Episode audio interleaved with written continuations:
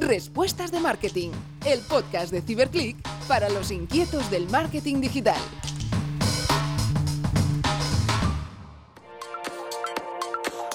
Hola a todos y bienvenidos a un nuevo capítulo de Respuestas de Marketing. Como sabéis, cada semana pues traemos invitados, expertos en marketing que en este caso, además de marketing, también de tecnología. Y vamos a, conocer a nuestro invitado de esta semana, que es Estefano de Liguora. No sé si lo he pronunciado bien el nombre, Estefano. Sí, Buenas tardes, Buenas tardes. ¿Qué tal? Muy bien, oye, fantástico, muy bien. Y más si me dices que lo he pronunciado bien, mucho mejor. Pues si me dejas te hago una pequeña, una pequeña introducción. Tú eres, tienes, eres licenciado en, Economía en, Internacional y aparte has hecho un máster en Finanzas en EADA Business School. Y como tu carrera profesional empezó en Accenture, en este caso en Italia, ¿no? en, en 2003, y en 2007 creo, bueno, tengo anotado que te incorporas a Zurich eh, Connect Business como Business Manager, ¿no? Y aparte de esto, bueno, esto ya hace unos años, desde 2014 te, te seleccionaron como Digital and Direct Director of Spain de la Business eh, Unit y desde 2017 eres el responsable de las iniciativas globales como Clink, Cover Wallet o Mobility Ecosystem, ¿no? Eh, entre, muchas otras. Ahora nos contarás, nos contarás bien todo, toda esta trayectoria y cómo ha sido evolucionando. Si te parece, para empezar, siempre arrancamos con tres preguntas ¿no? que hacemos a todos nuestros invitados que tienen un, poco que ver con las tendencias y vuestra visión de, del marketing. Entonces, nada, Estefano, la primera pregunta que te hacemos siempre es, bueno, desde tu punto de vista, ¿cuáles son las tendencias de marketing que crees que son más relevantes o que más van a influir en los próximos meses o años? Bueno, hay, hay muchas tendencias, hay muchos temas que son recurrentes, pero que, además hay otros que empiezan a, dar el paso. Y primero de todo, dejarme decir buenos días a todos y gracias por darme eh, esta oportunidad de estar con vosotros hoy, ¿no? Em, entonces, tendencias. Lo primero de todo, yo creo que la personalización es, el tema clave. Lograr personalizar muchísimo más la propuesta de valor por cada cliente es eh, el caballo ganador, ¿no? Esto, todas las redes sociales y decimos toda la parte también de adquisición vía search, eh, está permitiendo esta personalización y esto tiene que ser un poco, decimos, el trend principal donde el cliente no tenga que ver realmente la, la, propuesta igual para todos, ¿no? Tiene que ver una, una, una, propuesta mucho más ad hoc, identificada a lo que él está buscando y también a lo que la, la compañía le puede ofrecer, ¿no? Después un trend quizás un poco más lejano, pero que, que vendrá con mucha fuerza, es todo el tema de búsqueda eh, por voz, ¿vale? Todos los dispositivos nuevos que permiten realmente una, una interfaz eh, vocal eh, claramente cambiarán eh, completamente el, algoritmo ¿no? también de búsqueda y de, creación de realmente de, de, posicionamiento de las compañías. El algoritmo tradicional de Page Search no, no, no funcionará como tal y de consecuencia habrá que reorganizarse en este sentido. Y, y, el tercero, la focalización, eh, yo diría, a cliente en vez que producto, ¿no? Eh, esto es una actividad muchísimo más, amplia, pero claramente el tema de focalizarse en lo que el cliente está, está buscando y en una oferta de valor mucho más amplia y con, eh, decimos, con más, eh, más decimos, complementos que el, producto básico directamente es lo que hará que el cliente se, se, se oriente más a, a, una, como una marca u otras. ¿no? Perfecto, y sí, sí, son tres tendencias importantísimas. La que dices de la voz, ¿no? Es como, bueno, es muy interesante ver cuándo, cuándo se va a producir, ¿no? Porque esto es, parece como que va despacio, pero no nos damos cuenta y de, golpe el mercado cambia, ¿no? Y ya la mayoría del peso se produce por voz y va, va a implicar muchos cambios en nuestra estrategia de marketing, de search, como decías, etcétera. Oye, la siguiente pregunta, ¿tú tienes algún libro, eh, algún podcast o canal de marketing de referencia que quieras recomendar o que uses con frecuencia? A ver, libro, eh, yo es un clásico, ya es un clásico, pero a todo el mundo siempre se lo, se lo recomiendo. eh, porque es un, libro que yo creo que, aunque ya, ya tiene bastantes años, eh, yo diría que en el 90% de las empresas todavía no se actúa con estos paradigmas. Entonces, no sé si tú, David, lo has leído, pero el libro How Google Works para mí es, es un, repito, es un clásico. Muchos de, del mundo startup y de, de, innovación lo, lo, lo, han leído eh, ha habido muchos también, eh, decimos, documentales respecto al cambio de paradigma, pero repito, yo cuando lo leí, eh, ahora mismo sigo viendo que hay empresas que no aplican esta nueva metodología y este nuevo empowerment de los empleados y la forma distinta de actuar en base a datos, ¿no? Y, creo que estos son tres paradigmas fundamentales en el cambio cultural de cualquier compañía y más que nada en la parte de marketing. Pues oye, me parece una recomendación excelente. Yo sí lo, sí lo he leído y es lo que dices. Es verdad, es un cambio tan importante para muchas empresas, ¿no? Sobre todo para empresas grandes, ¿no? Que es un cambio radical de cómo hacías las cosas que, que cuesta hacer este cambio, ¿no? Y bueno, yo creo que vosotros en este sentido, pues sí que sois una empresa, eh, un modelo, ¿no? A seguir de, un sector tan tradicional que está sabiendo adaptarse a esta nueva forma de trabajar. Y la, la tercera pregunta, para ti, tú que tienes personas en tu equipo, ¿Cómo definirías un buen profesional de marketing, ¿no? barra marketing digital? ¿Qué características tendría que tener una persona para que tenga éxito en el marketing digital? Mira, para mí el marketing, como puedes haber intuido de las dos eh, preguntas anteriores, para mí ha cambiado radicalmente, ¿no? Eh, el marketing ahora es muchísimo más científico de lo que era antes. Por eso que la primera característica que tiene que tener esta persona, tener unos skills muy, muy técnicos, muy técnicos y muy, eh, muy basados sobre datos. ¿vale? Ya para mí la frontera entre el responsable de marketing o el responsable decimos, de, de, adquisición ¿no? del funnel y, el, por ejemplo, y el, responsable de, analítica, de analítica web y de analítica experiencial, sinceramente es una, un confín ya que no existe. Eh, tiene que tener un perfil muy técnico de, de, cada, decimos, canal de adquisición o de, de, decimos, de interacción de cliente, pero todo basado sobre analítica. Analítica web que permite realmente identificar no solo el churn, pero realmente la optimización del funnel y la, y la mejora continua, ¿no? Y de consecuencia, cómo eh, incrementar el, la conversión eh, eh, con una reducción constantemente, con una reducción del CAC, ¿no? De consecuencia, veo un perfil muy técnico, muy analítico. Eh, la creatividad es importante, pero la creatividad yo sinceramente la pongo en un segundo punto, no porque no es importante, sino que hay ya otros perfiles más de UX, UI que pueden ayudar mucho en la parte creativa, ¿no?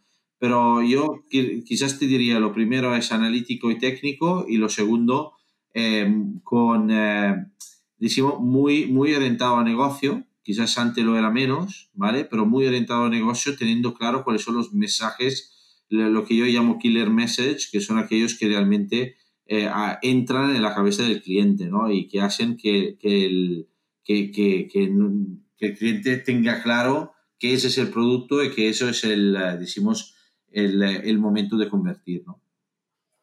Sí, exacto. Además, el momento en que marketing y ventas están tan juntos, ¿no? van tan de la mano, es muy importante que también tengas esa orientación a negocio, a, generar oportunidades.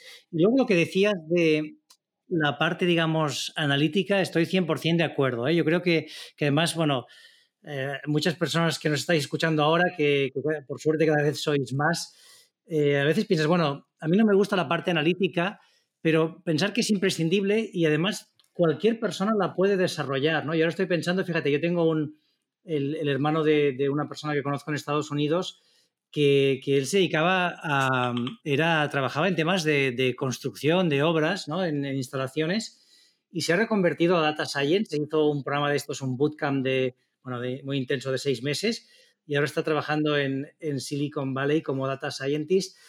Y lo digo porque no, fíjate que no, tenía ni carrera universitaria, ha sido capaz de, de tener esos skills y hay mucha gente que tiene esa limitación mental de pensar, bueno, yo soy de marketing, pero no el tradicional, no el que tenga que ver con datos. Y hay que entender que, es que los datos forman parte del marketing a día de hoy. Tienes que sí o sí aprenderlo y, oye, pues prácticamente cualquier persona lo, puede hacer. No, no, no, creo que exista ya marketing sin datos, ¿no? Eh, el gran paradigma que la digitalización ha aportado es que el marketing ya no es puramente branding, sino que todo está orientado a conversión, ¿no? Y realmente lo que decías tú, ¿no? Marketing y venta, para mí, yo no diferencio entre las dos cosas. Ya en mi organización no hay gente de venta gente de marketing. Los, los que están en el departamento de adquisición de cliente eh, eh, tienen un mix de perfil de, las dos, de los dos componentes. Efectivamente, sí, sí, sí, es así. Pues por lo que decíamos, vais adelantados al, mercado porque esto es lo que, lo que hay que hacer. Bueno, llevas ocho años ya trabajando en eh, Zurich Insurance, ¿no? que ya es un tiempo importante. ¿Hay algún proyecto que te gustaría destacar o que consideres que, que estás más orgulloso del mismo? Mira, eh, eh, la verdad que son muchos años, antes como consultor, ¿vale? Eh, que me ha ayudado mucho a ver, decimos, la parte más de implementación y de, de, decimos, de, transformación, ¿no? Y después como, como responsable del negocio, ahora responsable del negocio digital. Yo creo que todo y cada proyecto, desde el primero, ¿no? De Suriconet inicial, que era mucho más e-commerce, mucho más, decimos, como un canal directo, ¿no? No tanto como un concepto puramente digital eh, tiene, tiene su faceta muy, muy bonita, ¿no? Pero de otro lado, yo creo que el que tiene un poco, que, que engloba no solo mis conocimientos, pero también un poco todo lo que la casa ha podido aprender, ¿no? En los años anteriores, es el proyecto de Clink, ¿no? Clink.com, que es realmente la, la, la, decimos, el nuevo negocio, la nueva forma de hacer seguros, ¿no? Un negocio completamente digital, un negocio orientado al cliente 100%, nace de cero, no tiene ninguna, decimos, restricción de los legacies ni a nivel tecnológico ni a nivel de, tipología de negocio y nace eh, orientado claramente al público nativo digital, ¿no? Y por eso que me, encanta esto, porque le hemos empezado de cero. Eh, estuve desde la primera conversación sin ni PowerPoint ni nada, y ahora son dos años que estamos en el mercado y realmente eh, cumpliendo con los objetivos que nos habíamos marcado. Qué bueno, además Kling es un proyecto de éxito, ¿no? Es un ecosistema de protección para asegurar tus dispositivos, movilidad y el, y el futuro de la familia, ¿no? Está todo muy orientado a, público joven. Cuéntanos un poco que, bueno, si habéis desarrollado un buyer persona específico, me imagino que sí, que tenéis eh, distintos, ¿no? Entiendo que es joven, digital y que rehuye un poco pues de la forma clásica de contratar un seguro. Cuéntanos un poco cómo habéis trabajado este Bayer Persona y si hay algún insight, evidentemente, que puedas compartir, ¿no? Que hay cosas que no podrás decir, pero algo que, destacarías de este Bayer Persona. Bueno, yo siempre empiezo de cero, ¿no? Diciendo que, claro, ¿por qué nace Clink, no? Eh, sí, es verdad, es un negocio completamente digital, después lo explicaremos, pero el motivo no es eso, ¿no? En una compañía grande como Zurich y tradicional de toda la vida, realmente, ¿por qué nace esto? No es por un tema de innovación, ¿no? Nace porque nos dimos cuenta que nuestra cartera no teníamos ese público, ¿no? No teníamos cliente digital, no teníamos cliente eh, o no teníamos una buena porcentaje de cliente por debajo de 30 años, ¿no? De 30 a 32 años. Y claro, eh, con esto eh, te estás dando cuenta que es verdad que las necesidades en esa época, o sea, en los primeros años, desde los 18 en adelante, no son los mismos que adelante, pero claro, si no empieces a invertir en adquirir ese tipo de cliente, o por lo menos a alinearse a, ellos y a sus necesidades, vas a tener un problema después cuando ellos eh, se acercarán al mundo del seguro, ¿no? Porque la que es la realidad es que, como tú dices, el buyer persona es completamente distinto.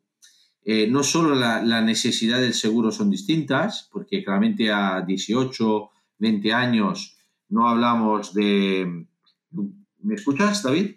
Sí, sí, perfectamente. Vale no hablamos de un cliente eh, que, claramente eh, necesita un auto, un hogar, probablemente no necesita un seguro de este tipo, pero no es solo esto la, gran diferencia, la forma de relacionarse, la forma de, interactuar, no digo ni con la compañía, sino que con su propio móvil es completamente distinto, ¿no? De, cómo asesorarse. Anteriormente una persona ya más mayor se, se apoyaba en un agente o en un corredor, ¿no? Que eran los expertos en esto. Ahora la nueva generación no quiere eso. La nueva generación va, lee en Internet y, busca la mejor información eh, a través de canales social o a través de eh, expertos o blogs que puedan hablar del uno del otro. Entonces, si no empiezas a orientarte hacia ese tipo de negocio, claramente después vas a tener un gap muy serio a la hora de, darle el servicio cuando sí que necesitan quizás un hogar o otro tipo de, de seguro. Entonces, Clink nace así, nace como un buyer persona muy joven, entre los 18 y los 30 años, una persona que claramente eh, necesita y no eh, que, estés en los canales donde ellos viven, que son principalmente canales digitales, YouTube, eh, Google, claramente, y en toda la parte social, ¿no? Y, donde precisamente las compañías de seguro, como bien sabes, no, no han estado sino por un tema puramente de branding, ¿no? En el pasado. Y entonces tienes que estar ahí, tienes que proponer tu propuesta de valor ahí, hacerla en un formato que se entienda, que no es súper sencillo muchas veces entender un seguro, y más que nada alineado a lo que este tipo de cliente necesita, ¿no? Muchas veces nos han preguntado, porque hemos empezado con dispositivos, ¿no? Muchos pensaban que hemos empezado por dispositivos, en aseguramiento de dispositivo, porque era lo más sencillo, un seguro bastante sencillo. Bueno, primero no lo es porque eh, claramente al cliente es muy exigente con su móvil, ¿no? Tú piensas si mañana David te quedas sin móvil, pues eh, lo, que quieres es que el día siguiente, si tienes un seguro, el mismo día, el día siguiente lo, necesitas otra vez, ¿no? Entonces, no es un seguro tan sencillo, no es un seguro donde puede haber, por ejemplo, mucho fraude, de gente que intenta asegurarlo cuando ya está roto. Entonces, no es mucho más sencillo que otros. Solo le hemos, hemos, empezado por ahí por un caso muy claro. Hemos preguntado al buyer persona qué es lo que más apreciaba y que más quería, ¿no? De, de, de, y que más podía asegurar de su vida. Y como os he dicho, por ejemplo, es estadísticas que eh, persona por debajo de 35 años, menos del 50%, sino para decir que en determinados países menos del 20% tiene un coche de propiedad. Entonces, lo que todo decían que el bien más preciado era su móvil, ¿vale? Era su móvil o su tablet o su iWatch. Entonces hemos empezado por ahí, ¿no? Porque le hemos querido dar a aquellos que ellos realmente necesitaban y segundo, se le hemos dado de una forma muy digital. ¿Qué significa? Primero, que pueda contratar y gestionar todo, gestionar todo el seguro desde la palma de su mano, o sea, a través de un móvil, que esto realmente hasta la fecha no hay muchas compañías de seguro que dan en todo el resto de seguros toda la variedad de operaciones que se pueden hacer. Quizás puedes consultar tu póliza, eh, contactar con tu ah, asesor, pero no hacer todas las operaciones y con Clink hay todas las operaciones directamente en la mano del cliente y después con nuevas funcionalidades puramente del mundo digital, ¿no? Como es el concepto que viene desde la televisión, por ejemplo, del on demand, ¿no? ¿Por qué tengo que pagar un seguro todos los días cuando hay momentos donde no lo quiero hacer porque no lo estoy utilizando? Si el portátil lo dejo en casa encerrado y no, y no, no pienso que le pueda pasar nada, ¿por qué tendría que pagar el seguro todo, todo el año? Entonces hemos incluido esta nueva funcionalidad y todo, la cosa decimos, la magia de todo esto viene precisamente de la interacción y de la relación con este, con este buyer persona. Los hemos entrevistado a, muchos millennials y le hemos preguntado realmente todos estos temas. Y, por ejemplo, te digo una anécdota. Cuando empezamos el proyecto, el concepto de on demand no estaba en el alcance, pero después de varias entrevistas con ellos, claramente nos han preguntado, oye, si era posible tener un tema de flexibilidad de la contratación, ¿no? y de ahí la hemos traducido en este concepto de on demand.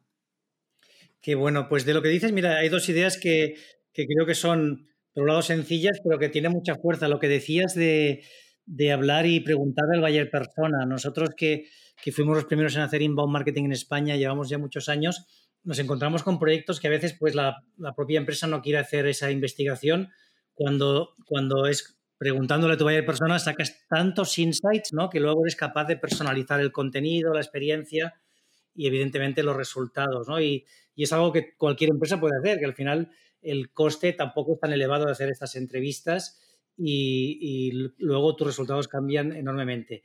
Y otra cosa importante, ¿no? Es, bueno, daros cuenta de que no teníais ese, ese buyer persona o ese target en, en vuestra lista de clientes, pero además que es un target que lo que decías, ¿no? O sea, tienes, puedes o podrías llegar a tener un lifetime value enorme porque le puedes hacer luego un cross-sell o un upsell de, productos en la vida. Yo estaba pensando en mi caso. Yo, por ejemplo, me compré una moto con 18 años y durante 20 años he ido en moto y siempre he tenido la misma compañía de seguros porque era la que ya tenía. ¿no?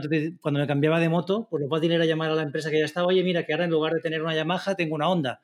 Y me la aseguraban y ya está. Pero claro, desde el punto de vista de lifetime value, los números no tienen nada que ver, ¿no? O sea, es, es la noche y el día de si empiezas así cuando lo tienes de joven o si haces un cliente más tarde. Sí, sí, totalmente. Y, hay que, para mí no es tanto solo el producto, sino que empezar a, entender, porque ahora quien diría lo contrario estaría mintiendo. Ahora estamos aprendiendo a relacionarnos con este tipo de público, ¿no? Eh, ¿Qué quieren? Porque, claro, también todo el tema digital, oye, ¿hace falta que tengan un teléfono? Quizás sí, quizás no, ¿no? Nosotros hemos lanzado, quizás por la primera vez en España, que la persona contrate un seguro sin ningún número de teléfono, ¿no? Eh, eh, es bueno esto, quizás en contratación no hay problema, pero quizás en otros momentos sí que necesitan un número de teléfono. Y todo esto es un aprendizaje, ¿no? ¿En qué canales, por ejemplo, conviertes más o menos? ¿Dónde te ven más o menos? Todas las personas hablan de YouTube. ¿Realmente YouTube es el canal que más convierte o es un canal muy bueno de apoyo donde eh, eh, ven tu, eh, decimos, tus anuncios, pero por un canal de atribución ves que realmente tiene una atribución 2 o 3, de nivel 2 o 3, pero no es una atribución directa. Todo esto en el, sector es aprendizaje y, y si no lo haces ahora, cuando te toca hacerlo, porque estas nuevas generaciones tendrán realmente otras necesidades más grandes, pues realmente será demasiado tarde.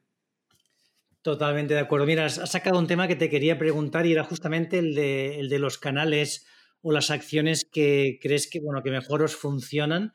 No sé si puedes comentar alguna cosa al respecto. Yo, yo por ejemplo, YouTube creo que es un canal que, que estaba un poco... Eh, no, no, las empresas no lo están valorando bien la, fuerza que tiene YouTube, ¿no? Como prescriptor y el, el hecho de tener contenidos en YouTube y tener eh, información colgada en YouTube, en lo que te puede ayudar luego, como dices, asistir a otras conversiones.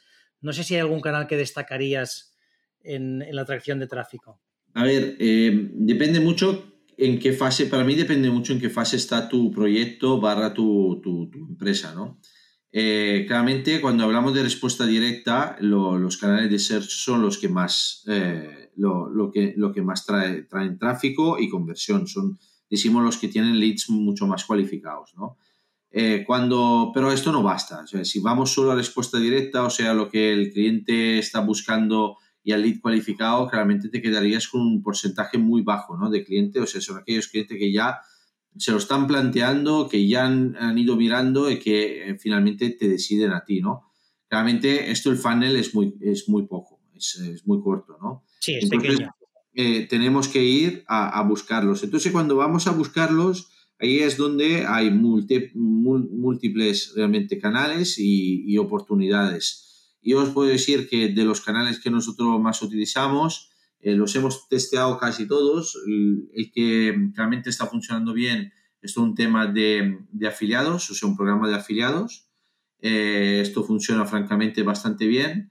Y después toda la parte social, eh, que era un, ha sido un descubrimiento realmente para, para, una compañía de seguro, que repito, antes no, no, no tenía este concepto. La parte social realmente funciona francamente muy bien para, para no ser un canal realmente de adquisición directa. Y después estamos todavía testeando, justo hace una semana lanzamos en televisión y que es un canal para mí muy complementar, muy potente, que, que, te ayuda a crear claramente awareness y consideración, ¿vale? No a respuesta directa, pero sí a, a una consideración muy amplia, ¿no? Y, y yo creo que eh, lo bueno está en el mix, ¿no? Eh, claramente apostar por los canales de search, pero decimos mezclarlo con aquellos canales como puede ser un programática o como puede ser un, un afiliado, eh, y una televisión que te apoyan en, crear masa y, hacer retargeting toda la parte de search. Pues oye, has, contestado casi casi con la metodología que aplicamos en CyberClick, que le llamamos funnel advertising, y que justamente es esto, ¿no? O sea, es usar toda la parte de search para, para atraer la gente que busca, ¿no? Y cuando esto está bien, hacer crecer el funnel, pues como bien decías, desde social, que nos ayuda también a, convertir, YouTube, programática, o, televisión, ¿no? Cuando es necesario. También, bueno, aquí eh, yo creo que es, vamos a ver qué pasa con TikTok, cómo evoluciona, pero bueno, nosotros ya hemos hecho hasta, hasta alguna campaña con TikTok con algún cliente y bueno, quizá para vosotros pueda ser un canal interesante, ¿no? Con ese público joven. La verdad que sí, ¿eh? la verdad que me, me da mucha curiosidad. Eh, es un canal claramente muy potente, se está viendo el crecimiento que está teniendo no sé del lado publicidad, ¿no? En el pasado hemos probado, no quiero hablar de, muchos nombres, pero hemos probado otros que parecía que podían funcionar, otra startup con muchos clientes, con un marketplace potente y tampoco ha funcionado demasiado, ¿no? Hay que ver realmente después el público para qué lo utiliza, ¿no? Un, Instagram, por ejemplo, ya la gente está muy acostumbrada ¿no? a, que, que le entre publicidad porque también Instagram lo hace, sabéis, escuchando, ¿no? El cliente lo hace muy mirado, ¿no? Es una publicidad muy relacionada con lo que el cliente está eh, comentando o que está visualizando, ¿no? En un TikTok no sé si puede ser que, que, pueda funcionar igual porque depende mucho de lo que el cliente está buscando en ese momento. Si la publicidad no es muy... Eh, no es, no es costumbre, no es muy personalizado en una aplicación, muchas veces tiene tasas bastante malas. Exacto, sí. Luego está también el hecho del algoritmo, ¿no? Que el algoritmo de, de Instagram está mucho más desarrollado que el de TikTok. Pero bueno, por ejemplo, en Facebook o Instagram al principio la publicidad a mucha gente no le funcionaba eh, porque requería más trabajo, ¿no? Ahora el algoritmo está mucho mejor y, funciona bien. Pero sí, sí. Yo creo, vamos, a no ser que Estados Unidos le ponga un veto, que puede ser, creo que TikTok puede ser una plataforma muy importante. Nosotros ya te digo, estamos ahí ya probándola y los primeros datos no son malos, o sea, eh, pinta, pinta bien. Y yo te quería preguntar también sobre la marca, porque habéis creado una marca distinta, Zurich, ¿no? Em, ¿Esto por qué lo habéis hecho? ¿Porque habéis creado esta submarca? ¿Era por un tema de, separarlo un poco de, ese concepto más tradicional? ¿O cuál es el motivo? No, los motivos son varios, ¿no? Pero lo, más relevante es porque estamos creando una nueva generación de seguros, ¿no? Entonces, claro, si tú, si hubiese sido un seguro de móvil, por ejemplo, para ponerlo así, claramente lo podrías llamar como, podrías llamarlo Zurich y dejar seguro de móvil o seguro Clink, que era como el nombre de la propuesta de valor, ¿no? Pero cuando lo que estás haciendo es crear una nueva generación de seguros completamente orientada a un público mucho más digital, con un modelo operativo, un modelo de gestión del cliente, de relación del cliente completamente distinto, la entera tienda digital, o como lo queremos llamar, la entera propuesta, ¿no? Eh, que tiene todos los seguros, tenía que tener una identidad propia, ¿no? Déjame decir que podría ser un poco como el concepto del Amazon Prime, ¿no? O sea, que tenga una propuesta de valor distinta eh, en determinadas características, porque claramente siempre son seguros, pero la forma de relacionarse, repito, el modelo operativo, la forma de, llegar al cliente, de relacionarse con el mismo, necesitaba, o por lo menos tenía una entidad suficiente para tener un, segundo nombre siempre legado a Zurich, pero un segundo nombre que identificase esta eh, nueva relación con el cliente.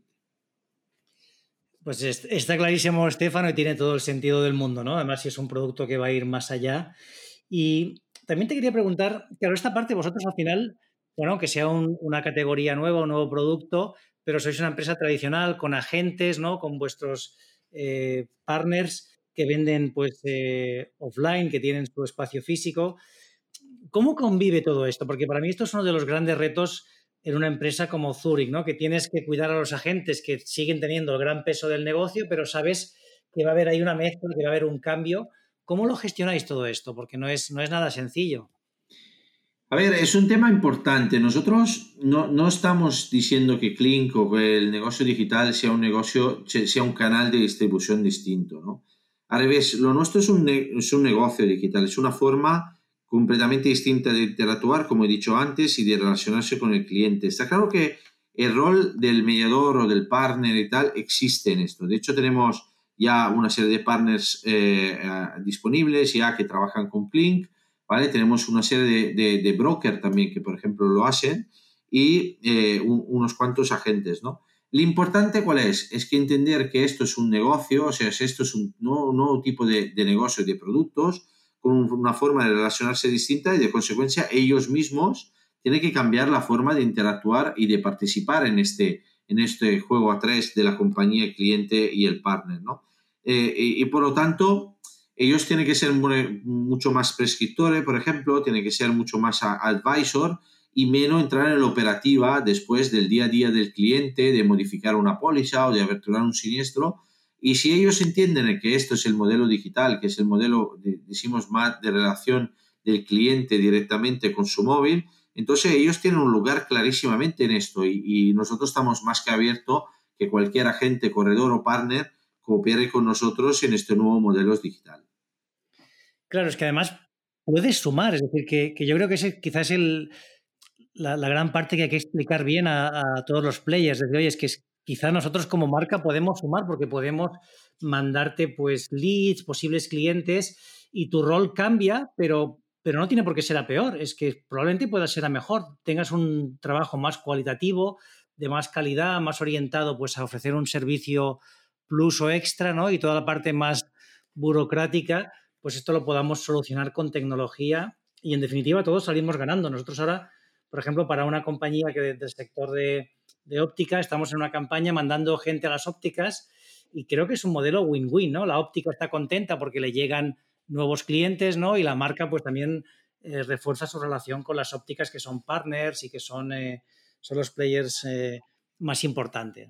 Sí, sí, está clarísimo. Yo creo que todo suma, al revés, nosotros lo estamos encantando cuando hay oportunidades, como por ejemplo la que acabamos de cerrar también con Orange y, y, otros partners, pero también de agentes y de corredores, porque realmente vemos que, ellos pueden aportar con su conocimiento y con su cercanía también a los clientes eh, muchas oportunidades. Lo único que todos tienen que entender que el, modelo de negocio es distinto, más no porque Zurich ha pedido un modelo de negocio distinto, porque el cliente cuando se acerca a Clink necesita algo y está pidiendo algo distinto. Exacto. Y Estefano, para 2021, ¿cuáles son los retos? Es, muy complicado porque coronavirus nos afecta en todos los sentidos, pero ¿tenéis planteado ya un plan estratégico? ¿Tenéis unos retos que puedas compartir?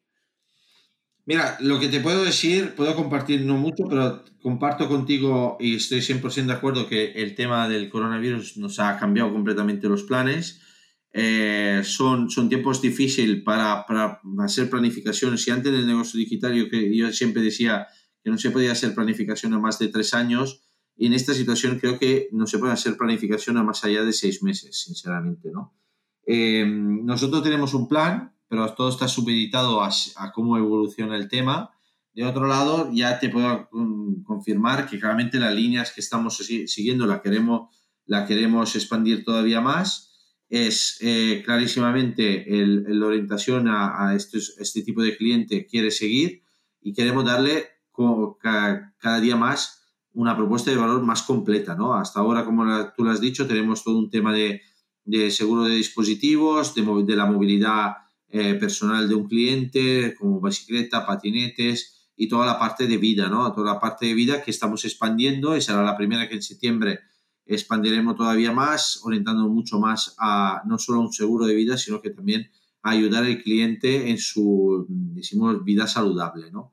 Eh, de ahí, ¿qué queremos poner el año que viene? Incrementar la tienda digital con otras propuestas que puedan servir al cliente, decimos, al cliente joven y también al cliente, como tú has dicho antes, que después ya se enfrenta a nuevos retos como puede ser la compra de, de un hogar o el alquiler de un hogar o como puede ser una, un coche o todos los otros seguros que podemos tener. Claramente no podemos hacerlos todo en un año, pero la idea es incrementar la oferta y de una forma, claramente, como he dicho antes, muy digital, muy orientada al estilo de vida de estos clientes y que realmente pueda, podamos acompañarle en toda su etapa de su vida. Fantástico, yo pues estoy convencido que os va a ir bien seguro porque esta orientación al cliente al final es la clave y aprovechar la tecnología y lo digital para aportarles valor y que la experiencia sea mucho mejor. Así que nada, nos quedamos con eh, todas las ideas que nos has compartido. Ha sido, yo creo que muy enriquecedor y nos permite entender, pues bueno, tu trayectoria y también toda esta visión que tienes tú de, del digital, del marketing, que, bueno, claramente es, es de futuro Así que nada, Estefano, te doy las gracias por tu tiempo. Ha sido un placer contar contigo.